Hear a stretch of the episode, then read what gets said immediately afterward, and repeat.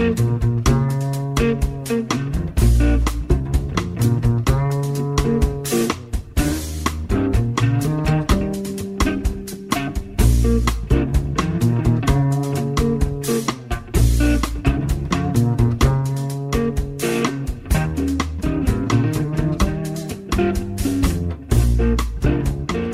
Radio Marca comienza Noches Americanas con Abraham Romero.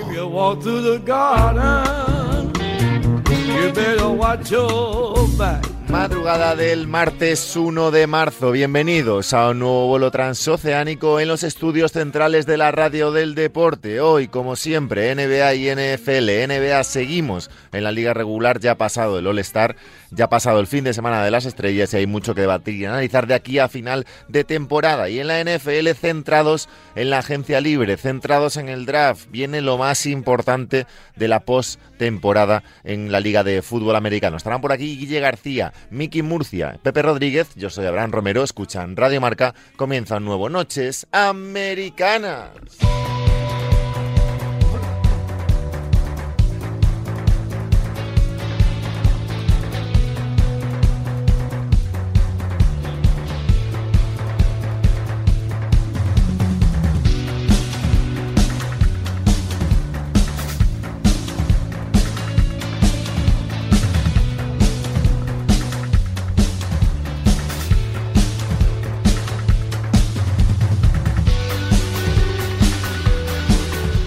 Nueva semana de NBA en Noches Americanas, nueva semana de baloncesto en la mejor liga del mundo. Miki Murcia, ¿qué pasa? ¿Qué tal, Laura? ¿Cómo arroba Miki Mur 10. Fan de los Detroit Pistons, amigo Sí. de los jugadores random, Muy, fiel a este programa, pese a las ofertas de otros bueno, y de cláusulas otras de, plataformas. No descarto que depositen la cláusula. ¿eh? ¿De cuánto la- estamos hablando? Mm, ¿Qué te voy a decir? ¿Dos quesos y medio kilo de jamón del bueno? Ojo, el bueno es caro, ¿eh? Ojo, eh, hombre. A ver con qué nos deleita Miki Murcia hoy. Guille García, ¿qué pasa? ¿Qué pasa, tío? Willy-Marca, eh, compañero de la sección de baloncesto del diario Marca, odiador oficial de Stephen Curry. Eh, Hacía tiempo era- que no lo recordabas, Sí, ¿eh? Me gusta recordar las cosas importantes de vez en cuando. Eso es- Eh, Eso es porque has visto el calentamiento de Carrie, ¿eh, Abra? Que lo tienes ahí en la retina. Tengo un dilema con eso, ¿eh? No, ¿No te iba, mola, no iba- o qué? no iba a hablar de ese tema, fíjate. Estaba aquí pensando temas mientras hablaba, que es un poco cómo se, cómo se prepara este programa al final, en la introducción. Eh, y no se me había ocurrido eso, mira tú. Eh, Guille, por ejemplo, cuyo primogénito juega al baloncesto, ¿no, Guillermo? Sí. ¿Qué opinas del ejemplo que da Stephen Curry a los niños a nivel baloncestístico? Tú como experto en baloncesto, como padre y como odiador oficial de Stephen Curry. Como las tres cosas, soy un gran defensor de los calentamientos de Stephen Curry. Primero porque a mi hijo le encanta, eh, él se lo pasa pipa viendo, eh, es muy pequeño todavía, entonces no entiende tanto de baloncesto y, y bueno, pues se lo pasa muy bien viendo esos vídeos que le pone su padre de vez en cuando, eh, de esos tiros imposibles digo- que hace Stephen Curry. Lo digo ya eh, hablando en serio porque eh, hay cierta gente, cierta corriente que está en contra del estilo de Stephen Curry porque considera que no se puede, por ejemplo, aprender a jugar al baloncesto así. Eh, No, hombre, está claro. queriendo está tirar claro, todo el rato tri- triples y demás. Por eso, me- por eso mm, metía yo en, en la conversación a, a Guille. Miki, tú los- pues ya te llegará, ¿no? Los partidos de Stephen Curry lo que hay que hacer es poner un letrero de no hagan esto. No hagan esto en sus casas. Si eso es sin la super ni un profesional, porque tienen riesgo de quedar como el Es verdad que no se puede aprender a jugar al baloncesto es, como juega es- Stephen Curry actualmente, Claro, ¿no? es un tal. Claro, claro. claro, pero, pero es que Stephen Curry ha llegado a jugar así después de haber sabido jugar al baloncesto. Correcto. Pero hay una hay cierta corriente que dice, no, no enseñen esto en los colegios. Efectivamente, Stephen Curry. También te digo, si hay un chaval, Si nos está escuchando algún chaval de 12 años y las mete a 6 metros, pues ya está, que lo siga metiendo, que no pasa nada, que no está, haci- no está haciendo algo malo. Hace poco Pero- estuve yo jugando al básquet con, con el equipo con el que juego habitualmente y antes de nuestro partido estaba un equipo de, de alevines o de infantiles, de esos niños 12, 13 años. Y claro, había, había uno que metió, y no te exagero, como tres o cuatro triples desde más de 7 metros. ¿Qué hace el entrenador? Que lo Pues siga que metiendo. te- tendrá que seguir tirando. ¿Que no Sí. es lo que debería hacer? Pues Claro. es lo que, ya, pero es lo que toca. pero en, en- en época, en etapas formativas no habrá que intentar Eso explicarles es. el juego, ¿no? Eso Guille? es. Sí, sí, sí, sí. Pero claro, O sea, que es un al chaval final- que te las mete así que que además tenía un manejo de balón impresionante, vacilando a los contrarios. Pues claro. Y es que soy muy sobrio, soy de otra generación, macho. Yo no. No, no, yo, yo, yo, yo cuando entrenaba era de, de látigo, ¿eh? No era de, hacer lo que queráis. Es verdad que todo tiene sus pros y sus contras, evidentemente. eh, y hombre, lo que hay que hacer es enseñar a los chavales a jugar, enseñarle todas las facetas, es. todas las facetas del juego a los chicos y a partir de ahí, eh, evidentemente, si uno es mejor tirando que haciendo bandejas o entrando a canasta, pues oye, enseñémosle a tirar y aprovechemos también que sabe tirar. Pero bueno, También- eh, también que es sepan más hacer de fácil. todo. También es más fácil en estos tiempos que un chaval se aficione y quiera jugar al baloncesto viendo a Stephen Curry No, no, por supuesto. Que Sí, viendo sí, a- sí. igual a otros jugadores. Ojo, ojo, y que yo estoy muy a favor de ese tema, ¿eh? Yo creo Claro, verdad claro. que, que, por ejemplo, el cambio de esta generación es más Stephen Curry que LeBron James, por ejemplo, a nivel totalmente. eh, no a nivel mediático, porque todo el mundo conoce a LeBron James, pero a nivel, a nivel estilo y demás, el, el gran eh, líder de ese cambio de estilo es, es sin duda Stephen Curry. Y para los chavales igualmente, eh, pues sí, todos quieren ser LeBron James, pero eh, todos quieren jugar como Curry. No, quieren claro, ganar lo que gana LeBron jugando como Curry. Y antes, por ejemplo, todos querían ser el Be, Be Like Mike, como decía Sí. Allen Iverson, pues tal cual. Pero tienes razón ahora lo que dices. O sea, al final, lo que no puede ser, o sea, quiero decir, estos talentos generacionales como Stephen Curry o como fue en su día Michael Jordan, lo que, lo que sale después en las generaciones siguientes, una, una pleiade de, de imitadores garrafón, Sí. Que lo único que hacen es desvirtuar un poco el juego. O sea, hay que saber, lo que hay que saber es las limitaciones de cada uno, porque claro, por mucho que saques la lengua, si no tocas aro, no eres Michael Jordan, ¿no? claro, por- Sí, claro, pero bueno, imitas, imitas el claro, estilo. ¿no? Y, es- y- y por mucho que intentes hacer de carry, después de salir de siete bloqueos, botándola tal y tirarte un triple con una pierna, pues si no tocas el aro, lo único que puedes hacer es que la gente se mire así con ojitos Correcto. como diciendo, ¿quién es este? Eso Solo es puedes creo- jugar, solo puedes jugar como Stephen es. Curry si te llamas Stephen Curry. Claro, Eso o es, si tienes el talento de. Stephen Curry. Que, Si no, es un, si que no es un espejo donde mirarte porque hay un talento descomunal, Claro, claro. Eso es, Sí. totalmente. Eh, NBA, clasificaciones. Eh, 1 de marzo, decía yo. Entramos ya en marzo, quedan pues mes y medio prácticamente de liga regular, mucho que de- decir todavía, muchas franquicias, hablábamos la semana pasada de eh, los cambios que podía haber, por ejemplo, en el este, los cambios que iba a haber en el oeste, eh, hablábamos de ese Suns Warriors por la primera plaza del oeste que parece que ahora mismo los Warriors no pueden, no pueden acceder y me centro en el oeste, en el este primero, por, por empezar por ahí, por empezar por, por unos Brooklyn Nets en los que no juega Ben Simmons todavía, en los que Kevin Durant no ha vuelto de la lesión. eh, y que van 3-7 en los últimos 10 partidos y que acaban de sufrir una derrota bastante dolorosa contra los Toronto Raptors, que son su rival, eh, hay que decirlo ya, al principio de temporada esta frase sería absolutamente ilógica, pero eh, los Toronto Raptors y los Brooklyn Nets están luchando por la séptima y por la octava posición del este. Eh, Evidentemente, Mickey, de cara a un enfrentamiento de playoffs, yo si fuera Miami Heat o Chicago Bulls no querría ni en pintura enfrentarme con Brooklyn en primera ronda, pero estamos cada vez más cerca de, que Brooklyn o bien rasque puesto de playoff sin jugar play-in, pero sobre la bocina a nivel sexto, eh, o bien tenga que jugárselas en un play-in contra, pues, los dicho, Toronto, eh, Atlanta Hawks, Charlotte, un equipo de estos, y, y luego en una primera ronda contra Miami, por ejemplo. Sí, yo estoy contigo. O sea, yo soy los Heat y después de haber luchado toda la temporada te cae los, los Brooklyn Nets con sus tres estrellas eh, ya jugando, pues la verdad es que eh, no es lo que lo que quieres, ya no solo porque puedas ganar o perder, sino porque eh, ganes te pueden hipotéticamente pueden llevar a más partidos de lo que debería ser una primera ronda de playoffs y, y bueno, pues eh, ya sabes que, que cuantos menos partidos juegues, mejor por pues por temas lesiones. Sí. Si imagínate que es, no sé, ¿qué te voy a decir? Eh, Sixers, ponte, Sí. eh, y, y juega Embiid, Embiid, pues ya sabemos la, el histórico de lesiones de Embiid, o sea, pues si pueden ganar 4-1, mejor que ir 4-3 y pegarse ahí eh, con unos Nets eh, que al final yo creo que se meterán, ya sea vía play-in, ya sea...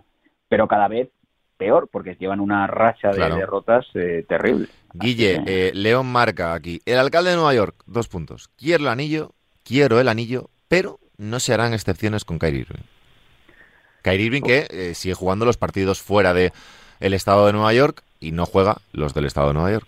efectivamente, y que, eh, bueno, pues el alcalde de, de, de Nueva York eh, ha recibido varios, varias solicitudes, varios mensajes de, de la gente de la ciudad y de, sobre todo de los aficionados. Eso de solicitudes me gusta.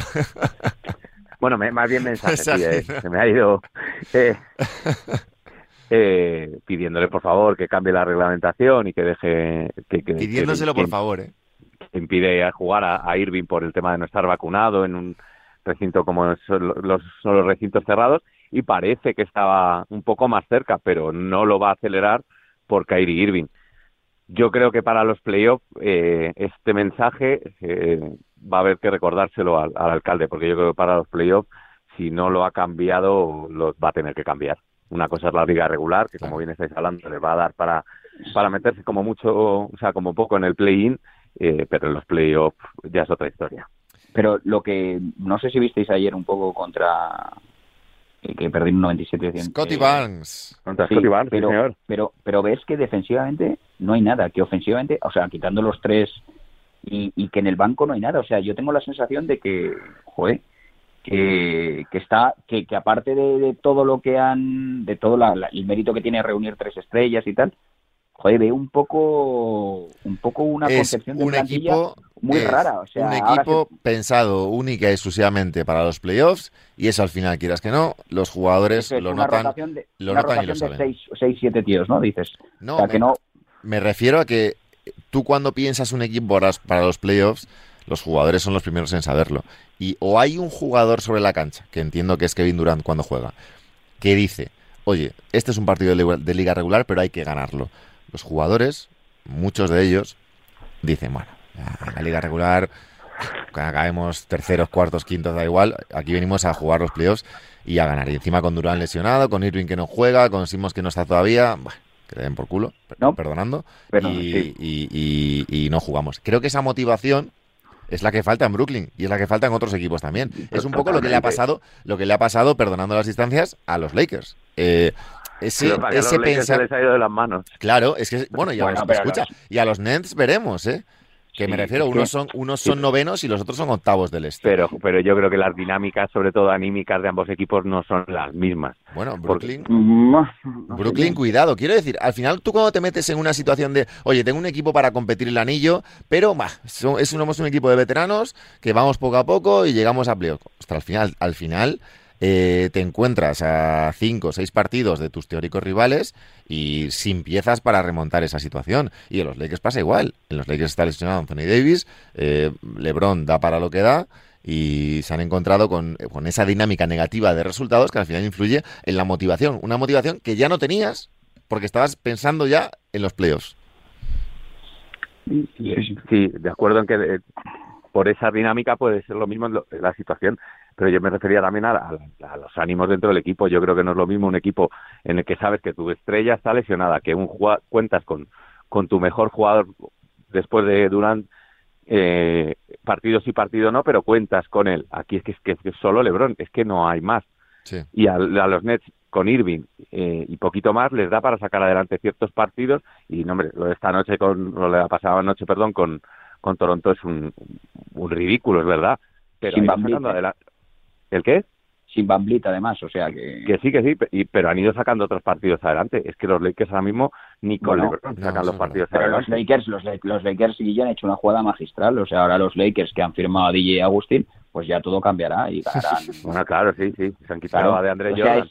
claro, que quiero decir que al final, eh, bueno, pues ya está, ya está. Tenemos a DJ Agustín y ya está. Eso es un buen movimiento para... ¿no? Solucionado, ya está en manos de DJ. ¿Qué te parece? a ver, es verdad con, que... con Lebron enfrentaba a Pelinka, con, con los aficionados insultando ya o abuchando, perdón, a Lebron, Lebron respondiendo, no pinta nada bien. Pese a que estén en una situación similar, yo creo que no es, no es comparable el punto del que parten ahora mismo los Lakers que, los Nets. ¿No? ¿No creéis que...? Yo, creo, que evidentemente hay en los Lakers hay un hay una ruptura importante entre la plantilla y la grada entre la plantilla, la directiva y la grada, ese triángulo. Creo que en los Nets todavía no se ha dado por las circunstancias de la temporada, porque al final han traspasado a una de sus estrellas, no han tenido tiempo de juzgar a Ben Simmons.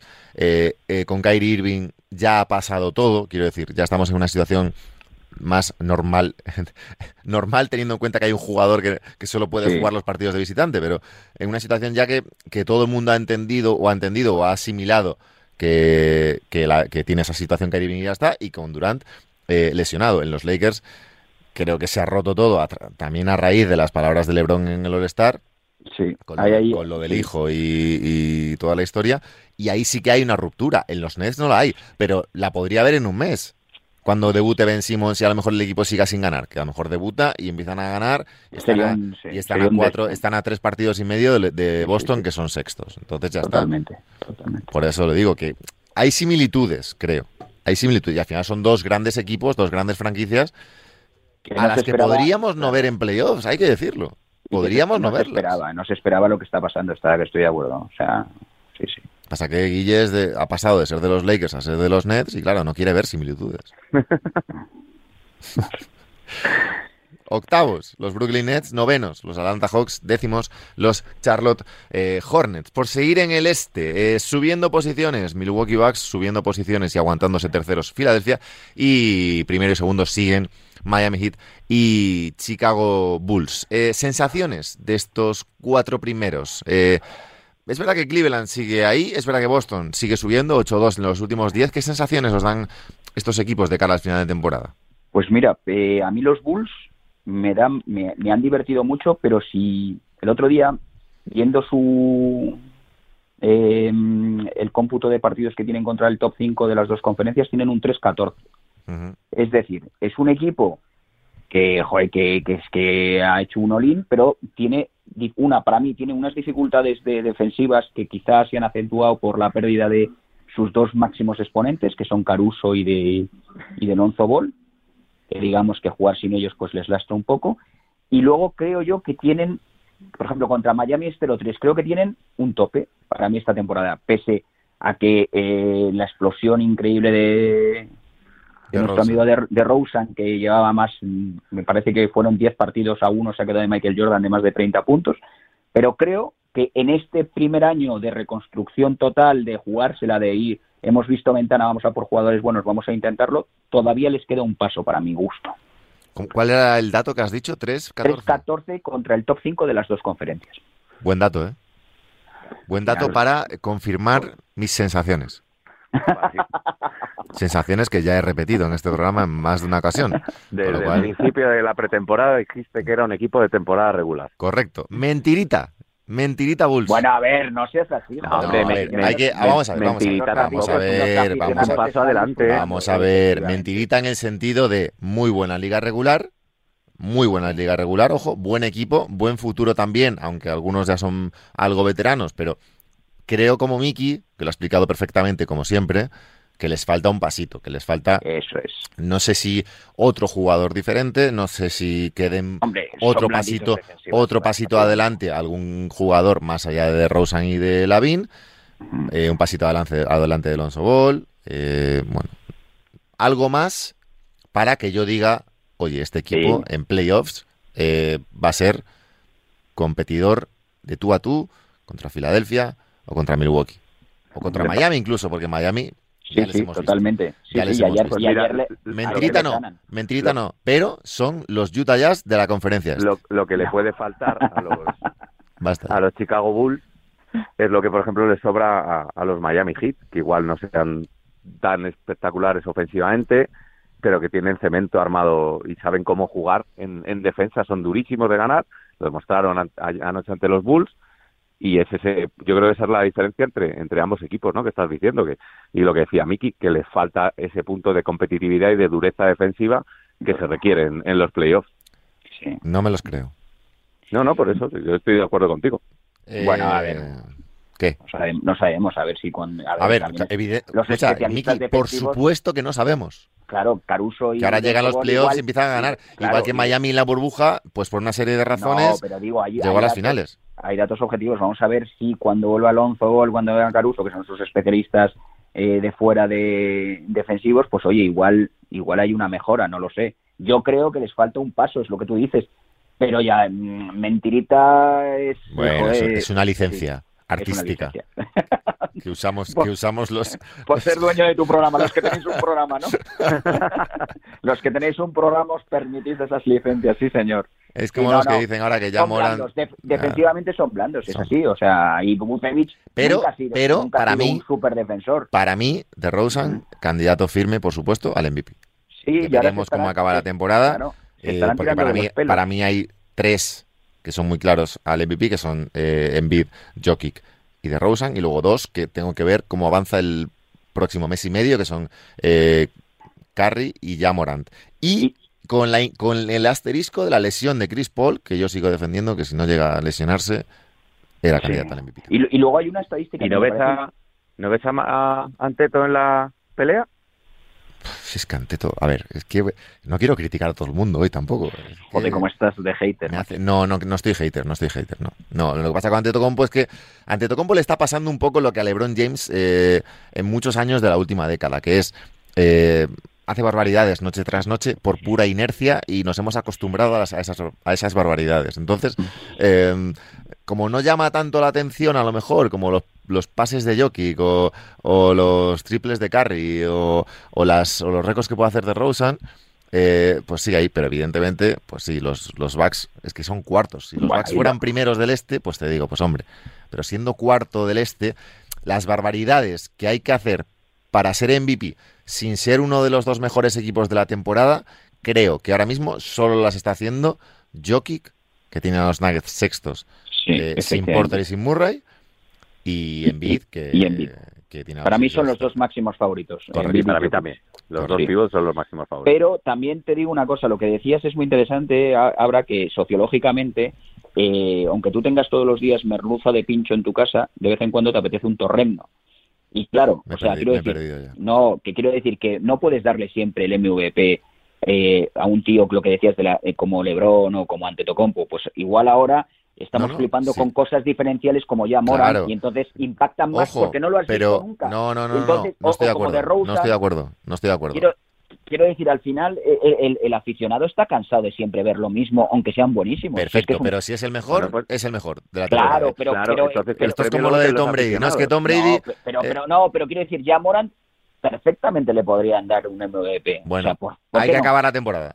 Pero Que sí, que sí, que, está, que están los candidatos, por supuesto. Claro. No, no me refiero a que se lo des a Osa y Brissett, pero que se lo des a un, No, o sea, que se lo des a ya Moran, sí, se lo puedes pero dar. que no- digo, ¿Que no se lo estoy de acuerdo. a- ¿Se lo puedes dar a Chris Paul? Pues ¿por qué no se lo puedes dar a Ya, Chris pero se ha lesionado. Ya, ya no, más. digo, si no se hubiese lesionado, ¿se lo podrías dar? Sí, claro, claro, por supuesto. Claro. Y, y que está muy bien variar, oye, pues oye, pues mm, está bien. No digo que no haya que variar. Yo lo, lo único que he dicho es que eh, si un jugador es el mejor, es el mejor y punto. Yo a Eh, LeBron yo no lo que digo que es con, lo, con Antetokounmpo, que es un poco lo que creo que ha Sí. pasado con LeBron algunos años, da la sensación a veces de ir tan sobrado a nivel eh, estadístico que, que no lo tenemos en cuenta. Pero es verdad que Milwaukee está cuarto. No, Pero es, lo- no es que se lo vayamos, bueno, se lo vayamos, se lo vayan a dar a otro por el estilo o porque haya que cambiar. No. Es que hay otros que han sido mejores que la temporada de Jokic, que es una barbaridad, aunque estén sextos los Nuggets. Es que no es aunque estén sextos, es que Sí, sí. están Es que sextos, están sextos gracias. a él. Sí. Eh, la temporada de Embiid es una barbaridad. La temporada de Morant, si acaba, si acaba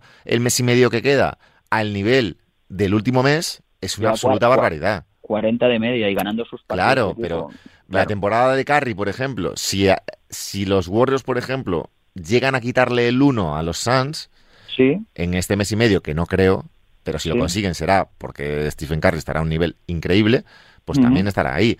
Quiero decir que, que- Oye, una pregunta ahora que has hablado de Curry. Eh, ¿Y qué dirías de Harden? ¿qué diría de qué? ¿Está en esa, en esa guerra? ¿Del MVP? de coña, ¿no? ¿El No, no. MVP? No, hombre. Te digo, Hombre. te digo los últimos 25 partidos, las estadísticas de uno y otro. Sí, Y entonces hombre, no, no, hablamos- no, es que los últimos 25 partidos de Curry han sido malos, ya te lo digo yo. No, no, pero te decimos que es que le gana, en salvo en porcentaje de tres, que Pero está si se cayó, 1%. estaba sentado en una silla en la grada el otro día y se cayó ahí porque... Por- quiero decir que es que a veces también hay una especie de, de odio y de no de odio, pero que te cae mal o que o que sientes que Harden está jugando mal y luego empiezas a ver sus, sus números y sus Pero que estaban los Nets, que están los Nets octavos del este, por favor. Bueno, bueno, 24,2, Que 11,2, sí. 8 rebotes, Muy bien. 42,2% y, y le ganan todo y ahora y uno es MVP candidato y el otro No me esperaba yo, no me esperaba yo esta versión Es- Esta versión demagógica. Bueno, y estadística de Ah, Miguel bueno, Murcia. quiero decir que también quiero decir que hay mm, eh, Que no, que no, que no, que no, que no. que si hace último mes y medio, dos meses espectacular Harden también tendrá que entrar. Sí, digo pero bueno, que los haga, que los haga.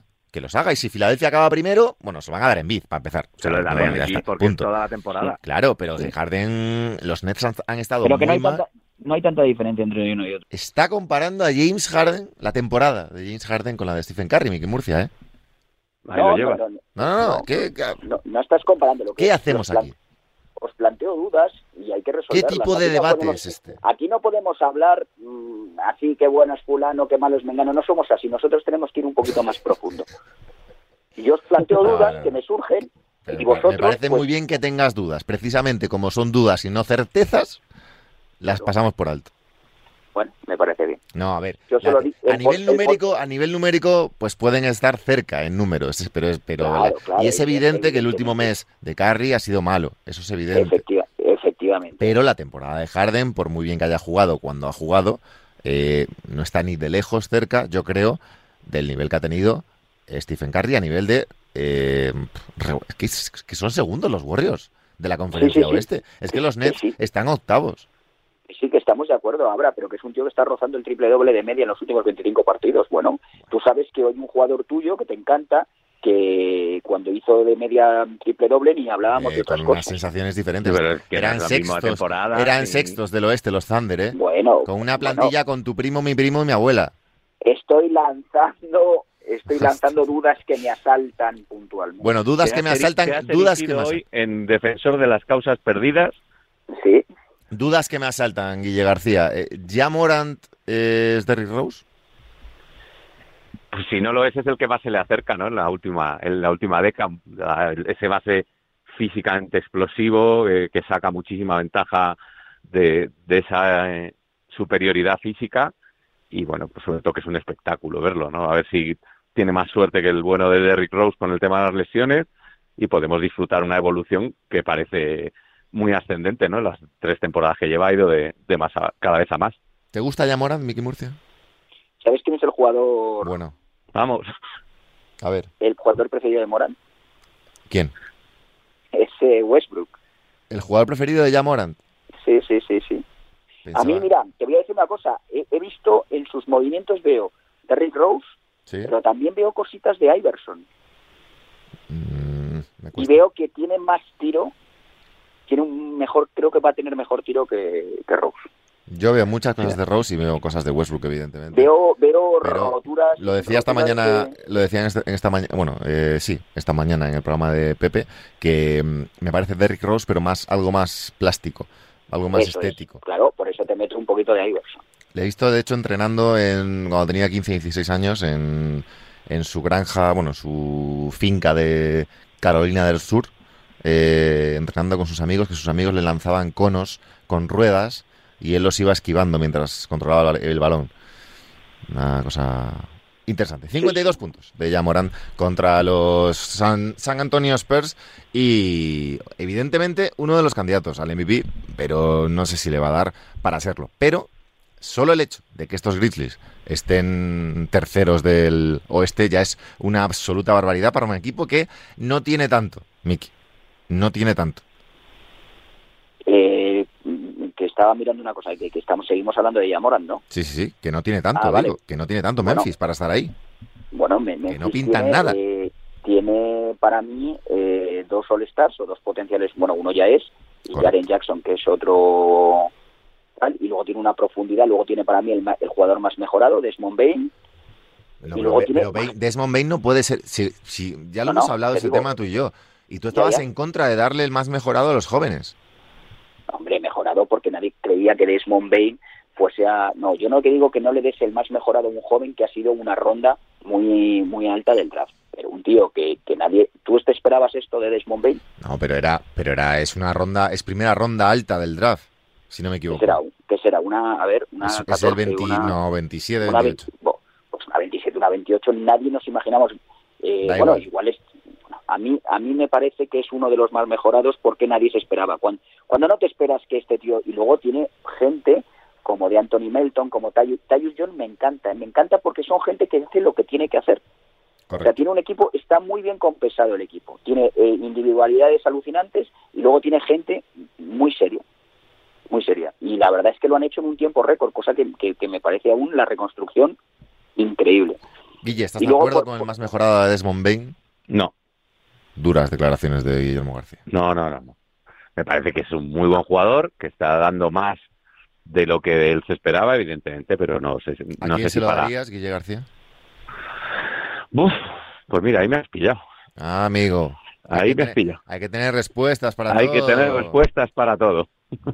No, pero es verdad que os digo los, los más mejorados de los últimos años y son la mayoría All Stars, con lo cual el, este premio no tiene ningún sentido. De John como está.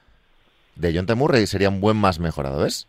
según siguiendo la línea ¿eh? de los últimos No, años. pero es que no, el que no puedes, claro, siguiendo la línea de los últimos años sí, porque han sido Julius Randle, Ingram, Siakam, Oladipo, Antetokounmpo, Por eso, por eso. McCollum, Jimmy Butler, Goran Dragic, Paul George, Kevin Love, o sea, más mejorado sería, yo este premio le llamaría en vez de más mejorado sería como un MVP del segundo escalón, digamos.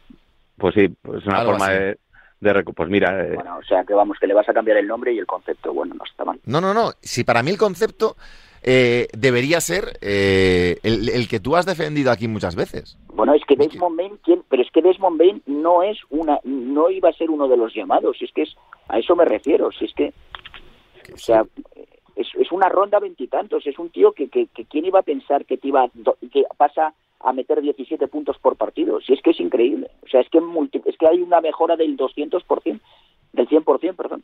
Si es que eso es, eso es Nueve Pues, ¿qué puntos, nueve puntos, 1,7 asistencias, 3,1 rebotes Desmond Bain el año pasado. ujú. Nueve puntos por partido.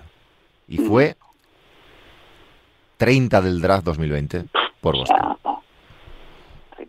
¿Te lo un parece? robo a mano o sea, es una maravilla ese pick. Eso es una maravilla. Eso, es- eso hay que hay que premiarlo de alguna forma. Hay que marcarlo. Hay que Hombre, marcar por ese. supuesto, porque te- es como Sadik Bey. Tienes un jugador titular por 10 años que te sale de una ronda 30, es casi una segunda ronda. Hostia, Eso es eso es oro, oro puro. ¿Sadik Bey es titular para 10 años? Pero vamos, por supuesto que sí. Hombre, de un equipo que va 15-46, pues sí, ¿no? Sadik Bey, aparte de ser un gran tirador, es un tío que es súper fuerte, es un tío que contribuye mucho al rebote, es un tío que roba, es un tío que va a tener muchísimos años en la NBA de titular. Estoy de No acuerdo. lo dudes. Estoy de acuerdo. Eh, ¿Qué más nos queda por ver de la semana? Jugador random. Jugador random, pues mira, en Indiana, eh, te lo he dicho antes, Brissett está jugando a un nivel estratosférico. Tengo la sensación de que Indiana, después del trade, es como si todo se hubiese ordenado un poco y dice, mira, ya sabemos los que, lo- los que vamos a poner. Antes tenía una especie de overbooking de, de jugadores ahí, un poco del mismo pelo, Justin Holiday y tal, tal, que no acababa de hacer una rotación. Y ahora, por lo menos, yo creo que van a lo tienen más lo tienen más claro. Y luego tienen dos jugadores interesantísimos para mí, que es Isaiah Jackson, que es una bestia parda, y Jalen Smith, el de Phoenix, que me sorprendió muchísimo que lo que lo traspasaran. Yo creo que, con Halliburton y tal eh, tienen un futuro bastante bueno. Luego hay muchas franquicias que no sabes qué van a hacer eh, ahora en sentido de tanquear o no tanquear. Veremos a ver también. O sea, veremos a ver, veremos a ver, por ejemplo, ese rumor de la vuelta de hablabas de la de ahora de cómo vemos el resto de la vuelta de Lillard. Yo no sé si si volverá, si no volverá. si- Los, los Blazers son undécimos, 25-36. 27-33 están los Lakers, Guille. ¿Van a entrar los Lakers en playoffs? en playoff no, en play-in sí. ¿Van a, van a ganar el play-in? No, Uf. Sería un play-in contra eh, Clippers, Lakers, Pelicans y Portland ahora mismo, ¿no? Si no me equivoco. 8, 9, 10, 11. pues le daría las opciones más a Clippers que a Lakers. Ahora mismo. ¿Y los Pelicans? Están muy bien ahora, ¿eh? Y los Pelicans, sí. Mira, ¿Va a volver Zion Williamson esta temporada, Guille García? no, yo no creo que vuelva a jugar, no creo que vuelva a vestir el uniforme de los Pelicans. ¿Jamás? Jamás. Pero esto es una opinión personal basada en absolutamente nada. He, he leído a... a- me, encanta, me encanta este programa. He leído que, que Jay Reddick ha dicho que, que, Bueno, ha dejado caer como que es un mal compañero de Zion, ¿no? Sí, que es un compañero tóxico, que no... Ah, que bueno, no entonces, entra- entonces no lo ha dejado caer, lo ha dicho Sí, directamente. sí, ha dicho que es un compañero tóxico que no que no hace equipo, vamos, básicamente ha dicho que, que no se preocupa por el resto y que, que va, va a lo suyo. No, de hecho, McCollum también ha dicho que, que desde que ha sido traspasado no ha sido capaz de hablar con, con Zion, que en teoría es la, la estrella del equipo. Estará ocupado, hombre. Sí, rehabilitándose, por cierto, ha sido muy caricaturizado en el Mardi Gras, en, en, en el propio Nueva Orleans, en los carnavales. ¿Ah, sí? Ahí, como un donut gigante, sí, sí. Hostia, ¿cómo estás, cómo estás al, al filo de la última noticia? ¿eh? Es increíble. ¿Eh, increíble, Miki? impresionante. Al filo Por de la cierto, noticia. consulta para Miki. Anferni Simons, ¿mejor mejorado o no? Más mejorado también, mira. También, sí, puede ser un más mejorado lo que, sí, sí, por supuesto. Anferne está ahí Simons es uno de tus protegidos, ¿eh, Miki? Es uno de mis protegidos, pero... Es que ahora me acaba de venir a la mente, hablando es de que- Portland. Es, es que va a meter una, cha- una, una, va a meter, les va a meter un hachazo a final de temporada que es que no quiero ni verlo, o sea... El hijo, el hijo del banquero va a ser.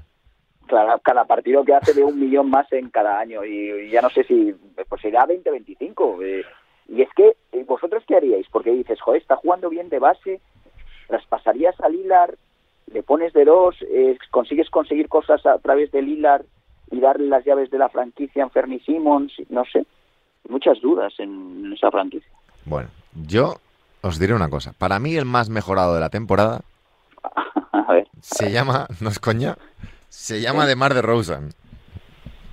Que está, me, me he acordado, estaba buscando aquí datos. DeMar DeRozan ha pasado de 21,6 puntos a 28,2. De 21,6 a 28,2 por partido, ¿eh?